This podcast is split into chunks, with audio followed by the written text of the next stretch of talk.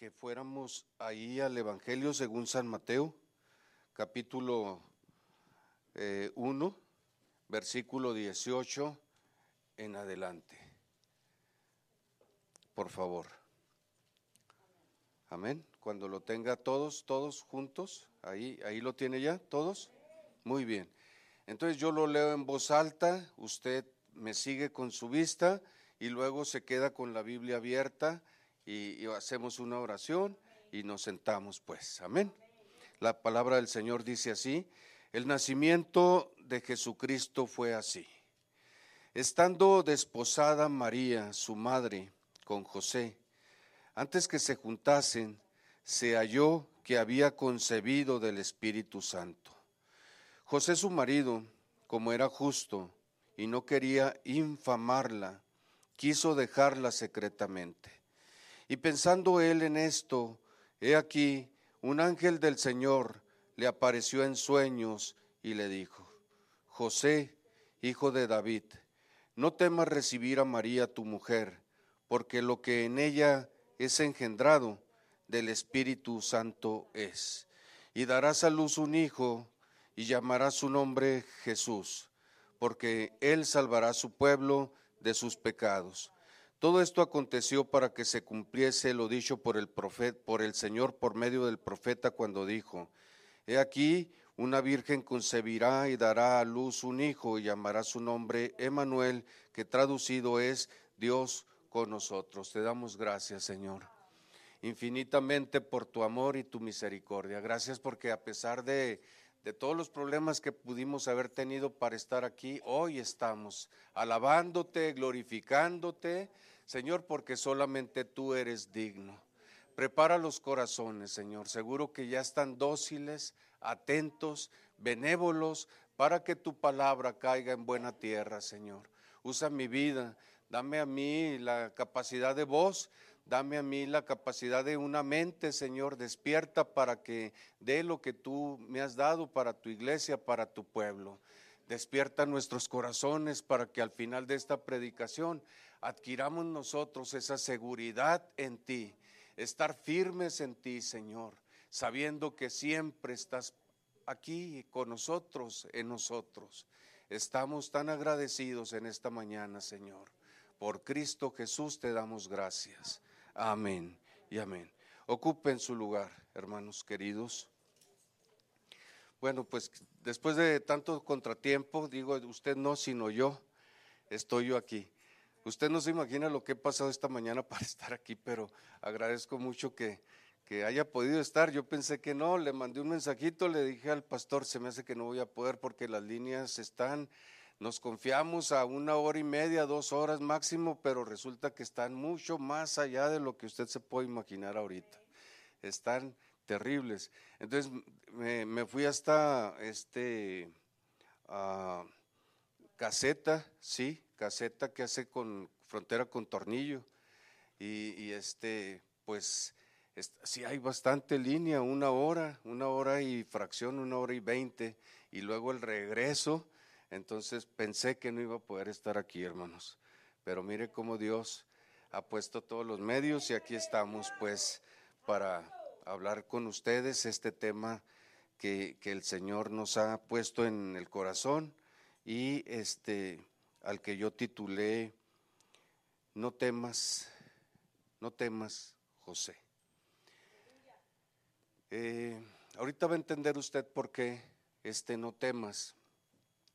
José, porque creo que en un momento determinado todos hemos sido José al temer en nuestra vida, seguramente. Pero mire, eh, esta es la palabra más repetida probablemente o de las más repetidas en la Biblia. El no temas fueron dichos a muchos siervos, a grandes siervos del Señor. A lo largo de toda la historia bíblica nos vamos a encontrar esta, esta palabra de no temas y aparece aquí, justo aquí. Ahorita le voy a decir, aparte, en este, está el Espíritu Santo muy, muy activo en esta, previo aquí a la primer Navidad, al nacimiento del Señor, está muy activo el Espíritu Santo y está dando instrucciones a, través de ángeles, está el Señor dando instrucciones a través de sueños y está dando instrucciones a través de, la presencia del Espíritu Santo. Y, la palabra más repetida aquí en este Evangelio es no temas precisamente. Y entonces yo la rescaté y, quiero venir a hablarle precisamente de esto. Pero para introducir el tema, mire, voy a hablarle de un discurso que, que dio el primer ministro de Israel hace un tiempo, que se llama Benjamín Netanyahu. Este primer ministro dijo así, solo hace 70 años los judíos fueron llevados al matadero como ovejas. Hace 70 años no teníamos país ni ejército. Apenas unas horas después de su creación, siete países árabes declararon la guerra a nuestro pequeño Estado judío. Éramos solo 650 judíos contra el resto del mundo árabe, sin ningún ejército en defensa de Israel, ninguna fuerza aérea poderosa, solo personas valientes. Líbano, Siria, Irak, Jordania, Egipto, Libia, Arabia Saudita, todos nos atacaron al mismo tiempo. El país que las Naciones Unidas nos dio fue 65% desierto y el país estaba en la nada. Hace 50 años hemos luchado contra los tres ejércitos más poderosos en el Medio Oriente y nosotros los barrimos. Sí, en seis días. Hemos luchado en contra de diversas coaliciones de países árabes que tenían ejércitos modernos y muchas armas soviéticas y siempre los hemos derrotado. Hoy tenemos un, país, un ejército, una potente fuerza aérea, un Estado cuya economía exporta millones de dólares. Intel, Microsoft, IBM desarrolla productos para todo el mundo Nuestros médicos reciben premios por investigaciones médicas. Tenemos numerosos premios Nobel en todas las áreas. Hemos hecho florecer el, desierto, vendemos naranjas, flores y vegetales a todo el mundo. Israel ha venido, ha enviado sus propios satélites al espacio, tres satélites al mismo tiempo.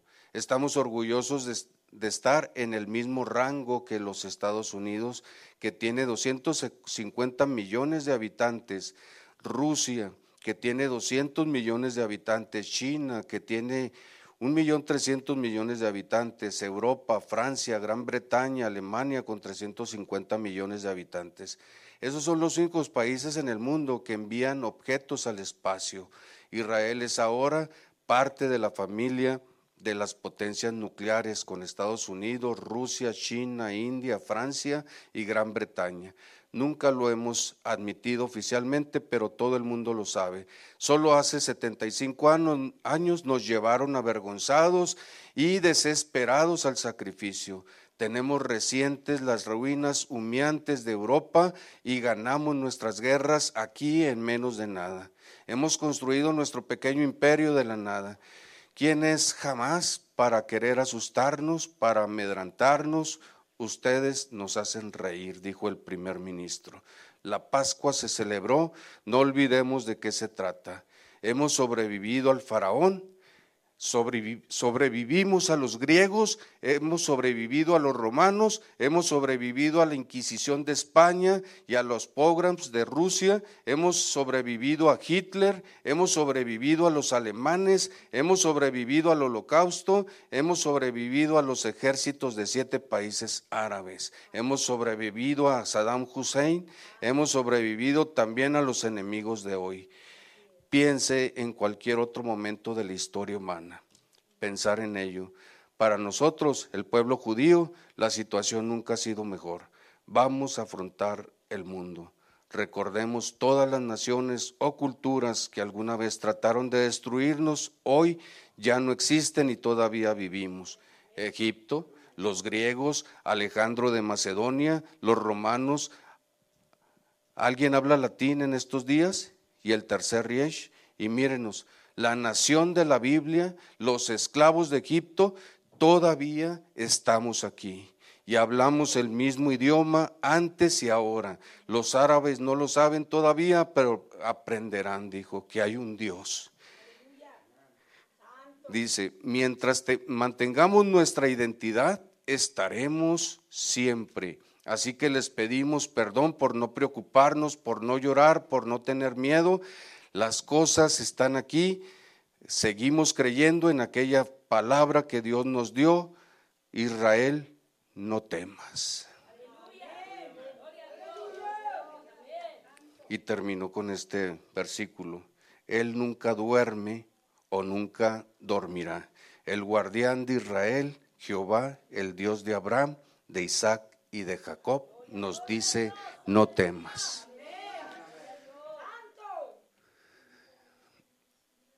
Es indudable que esta frase es muy significativa desde siempre para ellos. Y esta frase, no temas, debe ser muy significativa para nosotros también.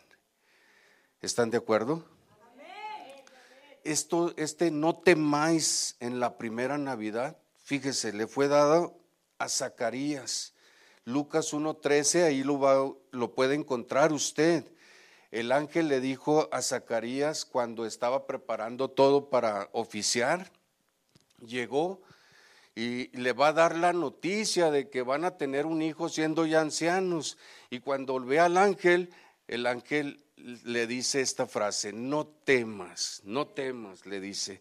Y luego, hermanos, eh, a María, a María, aquella jovencita en aquella aldea, cuando está ella sin saber absolutamente nada en su habitación, por ahí en sus aposentos, aparece el ángel y cuando ella se sorprende, que se sacude por la sorpresa de ver al ángel, la frase que le dice primero es, María, no temas. Luego vuelve a aparecer otra vez esta frase, no temas, a los pastores en Lucas 2.10, cuando aquellos, aquellos pastores sin saber aparecen aquellos ángeles y aquella frase que ellos le dicen precisamente es, no teman porque les vamos a dar hoy grandes nuevas de gran gozo para ustedes. Entonces, si se fijan, esta palabra estuvo muy vista, muy sonada en, el primer año, en la primera Navidad. Eh, estuvo muy activo Dios eh, a través de diferentes formas, diciéndole a su pueblo que no temiera. Pero voy a extraer un no temas el que le dijeron a José. ¿Sí está usted aquí, hermano? ¿Sí está? ¿No? ¿No está cansado, verdad? ¿No? Ok. Porque José necesitaba justo por todo lo que iba a pasar y lo que ya estaba pasando, necesitaba justo un no temas. Fíjese, yo no sé si esta predicación que yo estaba haciendo esta semana, dije, ¿será esta palabra la adecuada? ¿Hay alguien en la congregación? De cielos abiertos que esté necesitando justo esta palabra, que cuando salgamos, salgamos bien firmes, a pesar de lo que estemos pasando, de lo que esté sucediendo en nuestra familia, en nuestra vida, en nuestras economías, en, en cualquier situación. ¿Será esta palabra la que está necesitando justo la congregación? Un no temas a lo que esté sucediendo y salir bien arraigados en nuestra fe, eh, en nuestra fe hacia el Señor para que nada, nada, absolutamente nada nos mueva, queridos hermanos. ¿Cómo la ven? A José hasta aquí, oiga, bien logrado José. Ya todo le había salido bien hasta este momento, ¿no? Un compromiso con, con una joven hermosa, una jovencita. Todo estaba. Estaba comprometido con la mujer de sus sueños prácticamente ya estaba planificado todo el futuro, pudiéramos decir nosotros, fácilmente. De pronto, fíjate cómo ocurren las cosas de un momento a otro. Y, cuando tú tienes ya los planes hechos para tu futuro, tu propósito de vida incluso planeadito, de pronto llega una noticia que no te esperas. Y le, llegó la noticia a él y la noticia fue, ¿sabes qué? Tu prometida está embarazada.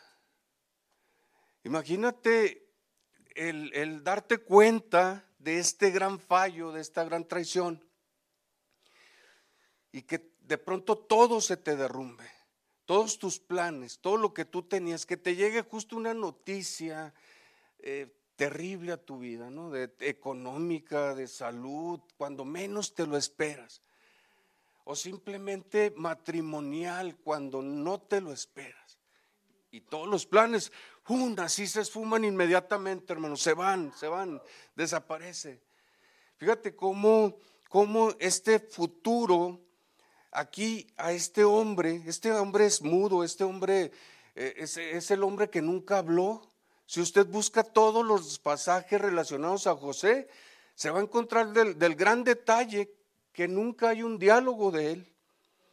Le llaman el José el justo y con razón porque lo menciona, era justo, lo acabamos de leer, pero además mudo porque a mí me hubiera gustado que de él saliera una palabra, ver qué, qué es lo que hacía. No, no nos dice nada, nos dice que soñaba, nos dice cómo está su estado mental incluso, que ahorita lo vamos a ver. Nos, nos dice cómo está su presión, lo que piensa, pero no nos dice, no nos dice jamás una sola palabra que él haya dicho.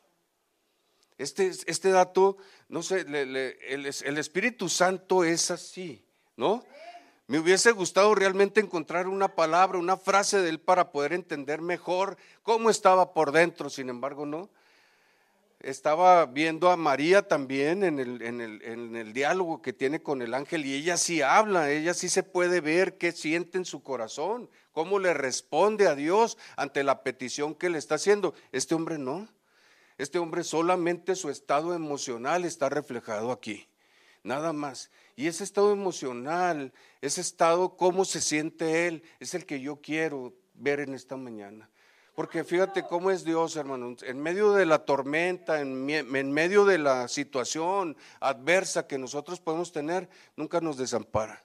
Nunca nos deja solos. Jamás, jamás. Nunca nos podremos quejar de eso. Él siempre está ahí, siempre, hermano. Así es que vamos pues, a ver este no temáis para cuando nos sintamos como José. ¿Está usted listo?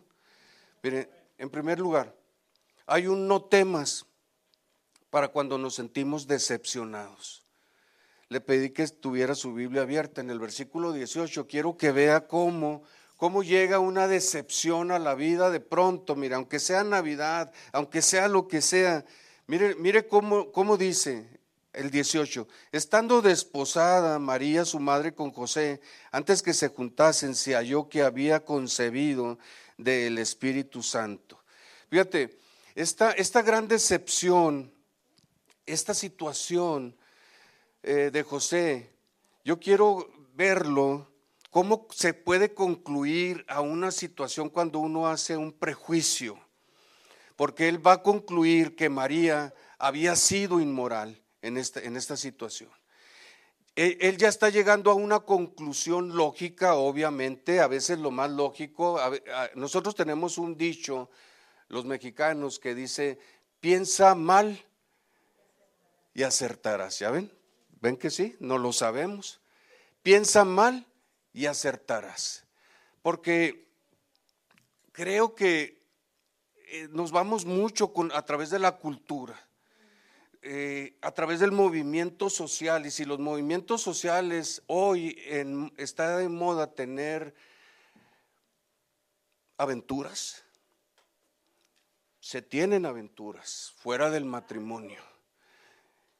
Si aquí había ocurrido algo es porque en la sociedad se daba la inmoralidad sexual, se daba el, el hecho de que una mujer pudiese ser infiel a su marido. Entonces no lo dudó tanto, simplemente lo dio por sentado, pudiéramos decir aquí. Pero fíjate, yo hablaba de prejuicios, es decir, de adelantarnos a las ocasiones. Porque si usted se fija, Dios tenía un propósito para esta pareja. Dios tenía un propósito para esta familia.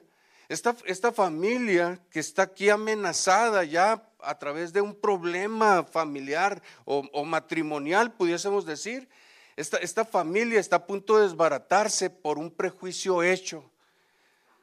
Simplemente por lo que él ya está pensando, porque él no sabe, él no trae todavía el, el rollo descubierto de lo que va a pasar. Pero fíjese cómo de pronto, hermanos, a nuestra vida, nosotros en nuestra vida, nosotros tampoco traemos el rollo de nuestra vida abierto ni visto, no traemos la película vista todavía, por lo tanto, cada paso que damos es una incertidumbre en muchas ocasiones. Cada noticia que nosotros recibimos en muchas ocasiones, eh, queridos hermanos, se hace un dolor para nosotros porque no sabemos lo que va a ocurrir. Siempre pienso de aquí a 15 días, ¿qué nos depara a nosotros a partir del primer segundo del, 20, del, del 2024? ¿Usted lo sabe? No, nadie lo sabe. Nadie, absolutamente nadie. No hay nadie que sepa.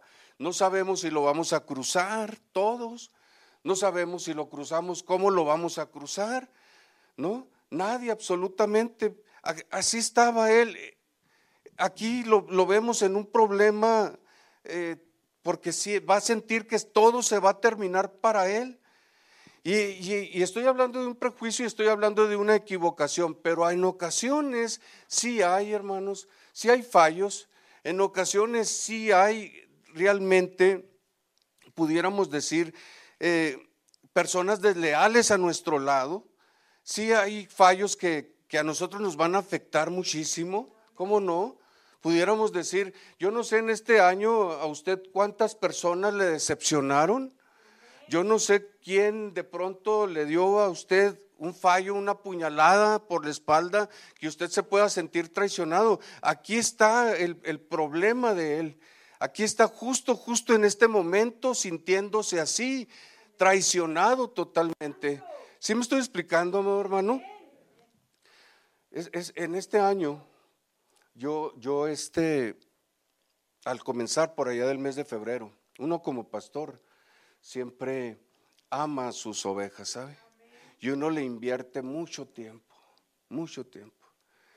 Y en una de las predicaciones del mes de febrero, haga de cuenta así como hoy, y estaba la prédica, todo lo que da, y estaba un joven allá al, final. Y lo veía muy inquieto. Y estaba yo hablando sobre el capítulo 3 del Evangelio según San Mateo, precisamente. Y estábamos hablando del arrepentimiento. Y cuando termina la predicación, él era un miembro de la iglesia. Y era un miembro muy querido para mí, la verdad. Y, sabe, hermano, de pronto algo, algo sentí que cuando terminó la predicación, lo primero que hice fue irme hasta atrás. No ministré al frente, sino hasta allá, a donde estaba aquella persona. Y cuando la vi, le dije, te veo demasiado extraño, te veo mal. Y me dijo, ¿sabe qué dice? Me acabo de drogar. Para mí fue una sorpresa, pero una sorpresa muy desagradable. Muy desagradable. Le había invertido tanto tiempo y tantas esperanzas de mandarlo a la escuela bíblica, de apoyarlo para que trabajara en el ministerio prácticamente de tiempo completo por mucho tiempo. Y le dije, si quieres, porque lo veía muy mal. Le dije, si quieres, platicamos. Cuando esto se te pase y te visito por tu casa y hablamos de qué es lo que está pasando. Se salió. Estaba saliendo, estaban saliendo más de 130 personas en aquella mañana. Cuando golpeó a uno de los hermanos, ¿saben? Aquello fue tan desagradable, hermano tan desagradable. Me sentí tan decepcionado. Sé que las caídas están escritas. Lo sé. Pero de pronto hay, hay eventos que tú no te esperas en la vida. Que simplemente no te esperas, pero que pueden llegar. Este, justo este no temas para José le, debió de haber llegado como un refrigerio maravilloso porque era Dios el que se lo daba justo en, el momento más preciso de su vida, ¿sabe? ¿Saben, hermanos? Eh, en el momento que más lo estaba requiriendo, el que llegue de pronto una palabra así tan fresca a tu vida de parte del Señor, se tiene que considerar, ¿sabe usted? Nunca, nunca tomarlo como una tragedia en nuestras vidas. Yo llegué hace muchos años al albergue que nosotros manejábamos a visitar al líder que estaba en aquel tiempo. Y me, le pregunté, ¿cómo estás? Dijo, fatal, si usted no hubiera llegado, me hubiera ido. ¿Qué pasa? Dijo, mi esposa no vino, no vino, no se presentó. Al paso del tiempo, hermanos, se dejaron, se divorciaron, se separaron. Fíjate cómo hace falta una palabra justa, que tú le creas a Dios la palabra justa, precisa. En Dios no hay casualidades, ¿sabes? Se fue, la joven lo dejó. Hermano, afiánzate en Dios. Espera en Dios. Regresará. Confía en Dios. Se fue.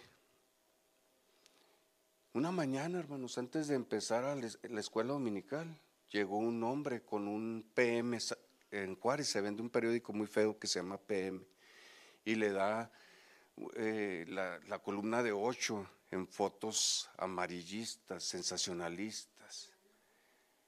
Y cuando llegó, me lo puso en el escritorio y me dijo, mire, qué noticia tan triste. Y abrió el PM y era mi hermano, era, era aquel joven que había servido al Señor en una finca del centro, hermanos. Así, con su brazo abierto y una jeringa colgándole. Esto que le está pasando a José no es cualquier cosa. Una traición, según equipare a quien, es una traición. Es algo terrible. ¿Me están ustedes escuchando?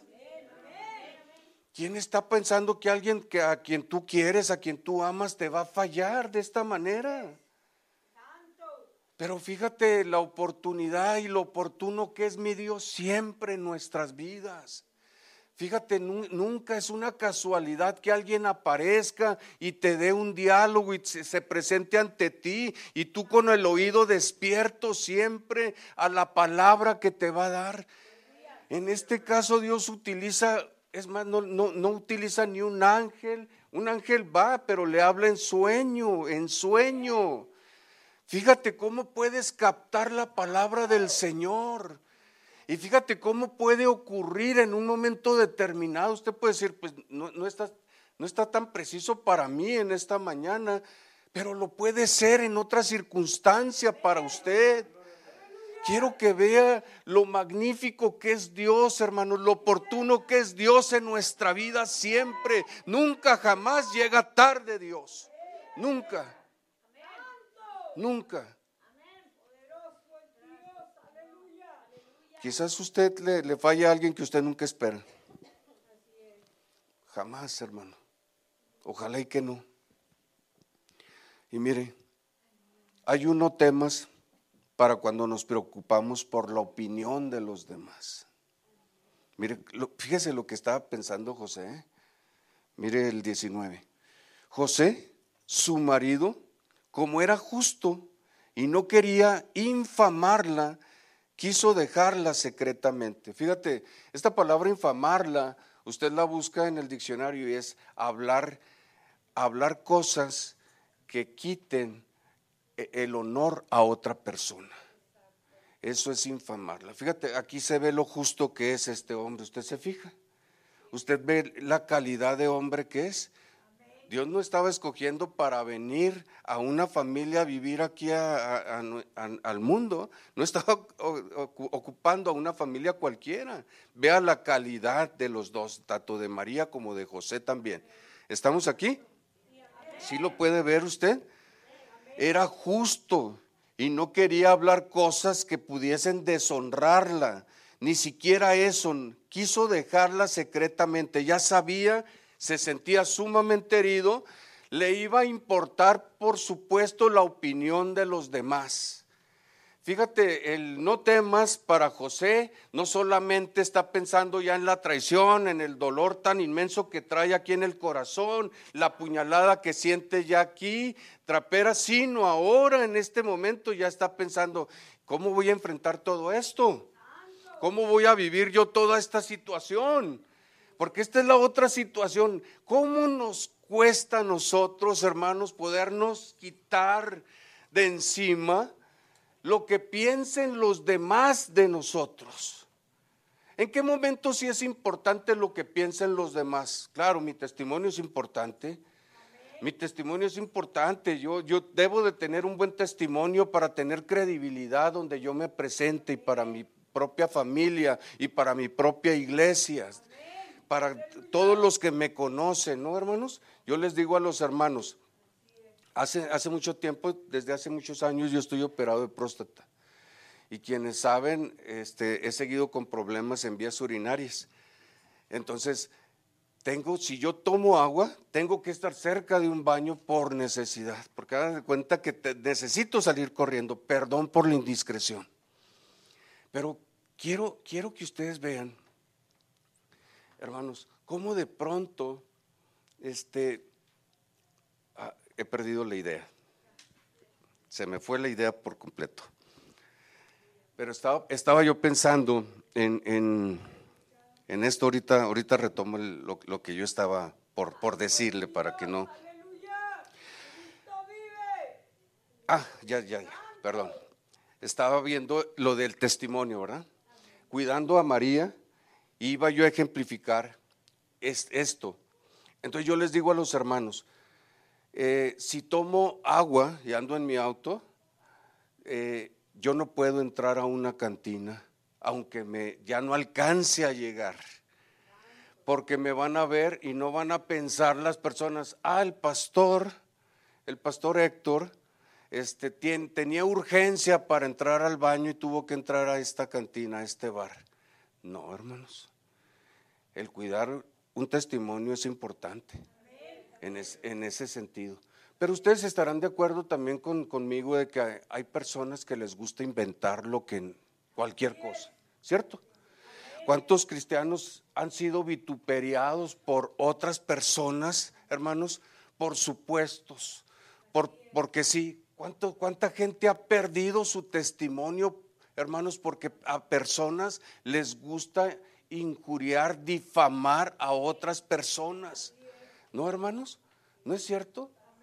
Hay, hay gente que así se, se, comporta siempre, que está de esa manera eh, dirigiéndose siempre. Entonces tú dices, no, en ese caso pueden hablar, pueden decir lo que quieran. Dios conoce mi vida, Dios conoce mi corazón, Dios sabe quién soy exactamente, Dios sabe qué pasó en mi situación. ¿No, hermanos?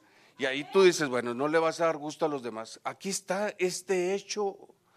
Aquí está lo que está ocurriendo. Dios tiene un plan para esa jovencita, tiene un plan para ese joven, tiene un plan para unirlos y les va a decir qué es lo que va a pasar justamente.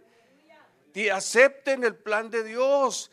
Entonces, si Dios tiene un plan para tu vida, si Dios te está llamando a hacer algo, si Dios quiere algo, tiene un propósito para tu vida, Acepta lo que Dios te está diciendo que hagas. Lo que piensen los demás, lo que digan los demás, ese es un asunto de ellos, queridos hermanos. ¿Me están escuchando? Él no iba a hacer de María un espectáculo. Eh, ya habían ellos practicado una costumbre judía, hebrea, un compromiso por escrito ya lo habían hecho, ya lo habían firmado. Ese, ese compromiso pudiera durar 12, 12 meses mientras se casaban, pero ya estaba, o sea, ya eran marido y mujer prácticamente. Ya, ya, tenían el compromiso. Entonces, fíjate, lo que él está pensando ahorita es en Deuteronomio capítulo 22, todo ese capítulo está dedicado a, qué pasa cuando hay infidelidad para la mujer y qué pasa cuando hay infidelidad para el hombre. Si, usted me acompaña por ahí, pudiéramos ver algún versículo, si yo no le aburro, voy, voy rapidito para, para ver este pasaje.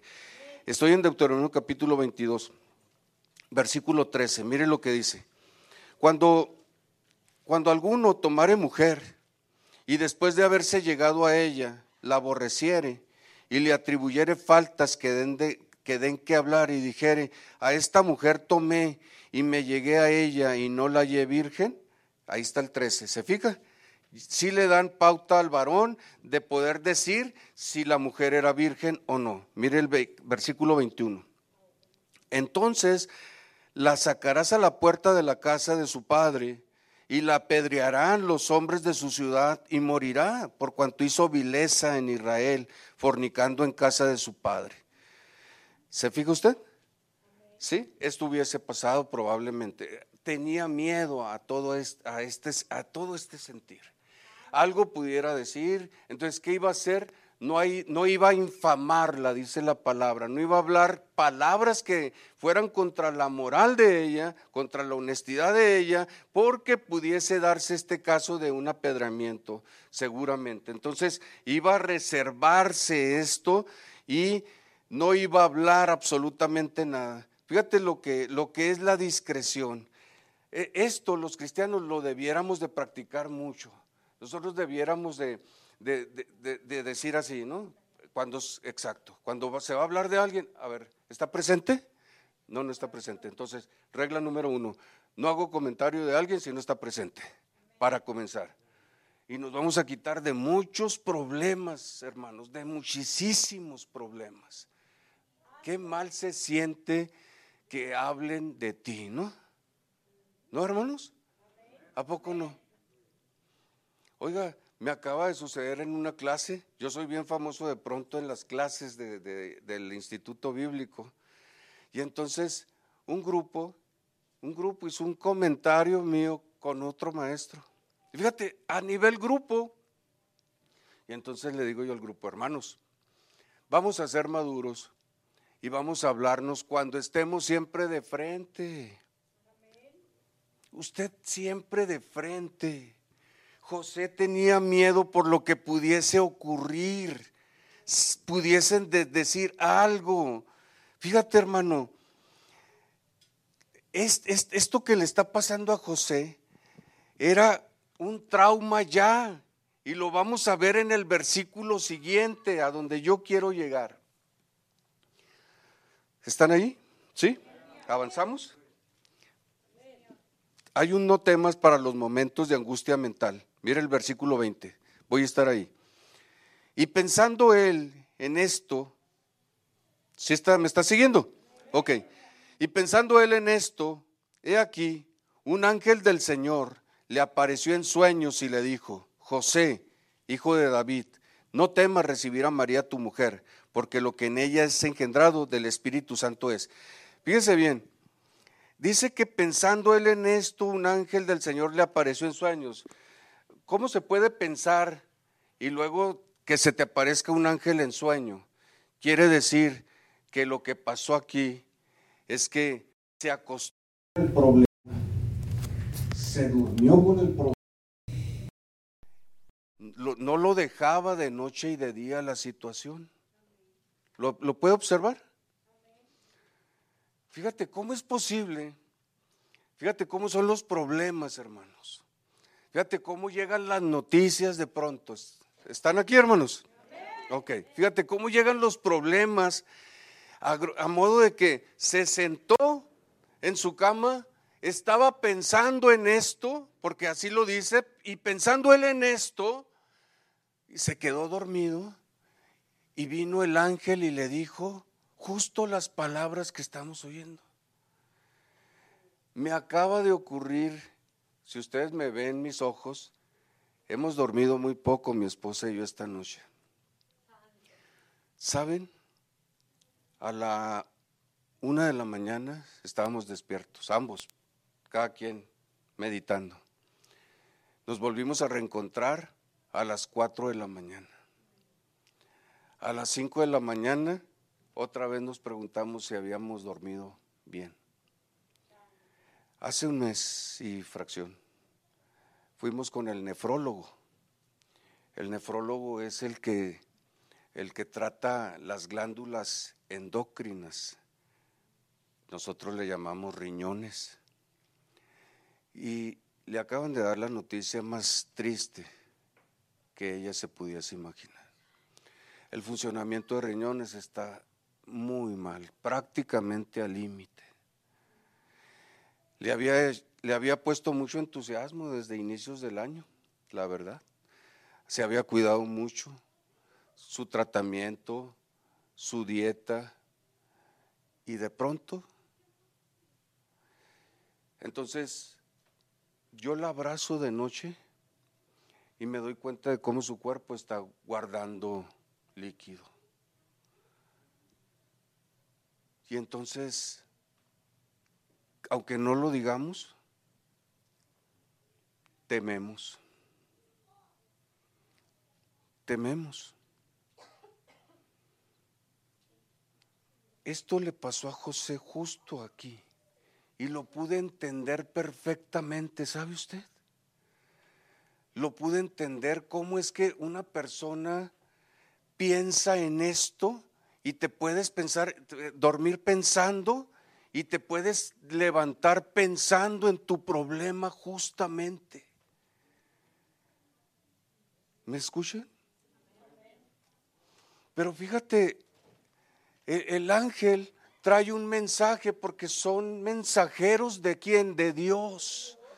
Son mensajeros de Dios a traerle una palabra, la palabra más exacta porque no le viene y le desarrolla todo el plan de Dios y le dice, mira, esto va a pasar y esto va a suceder. No le dice absolutamente nada.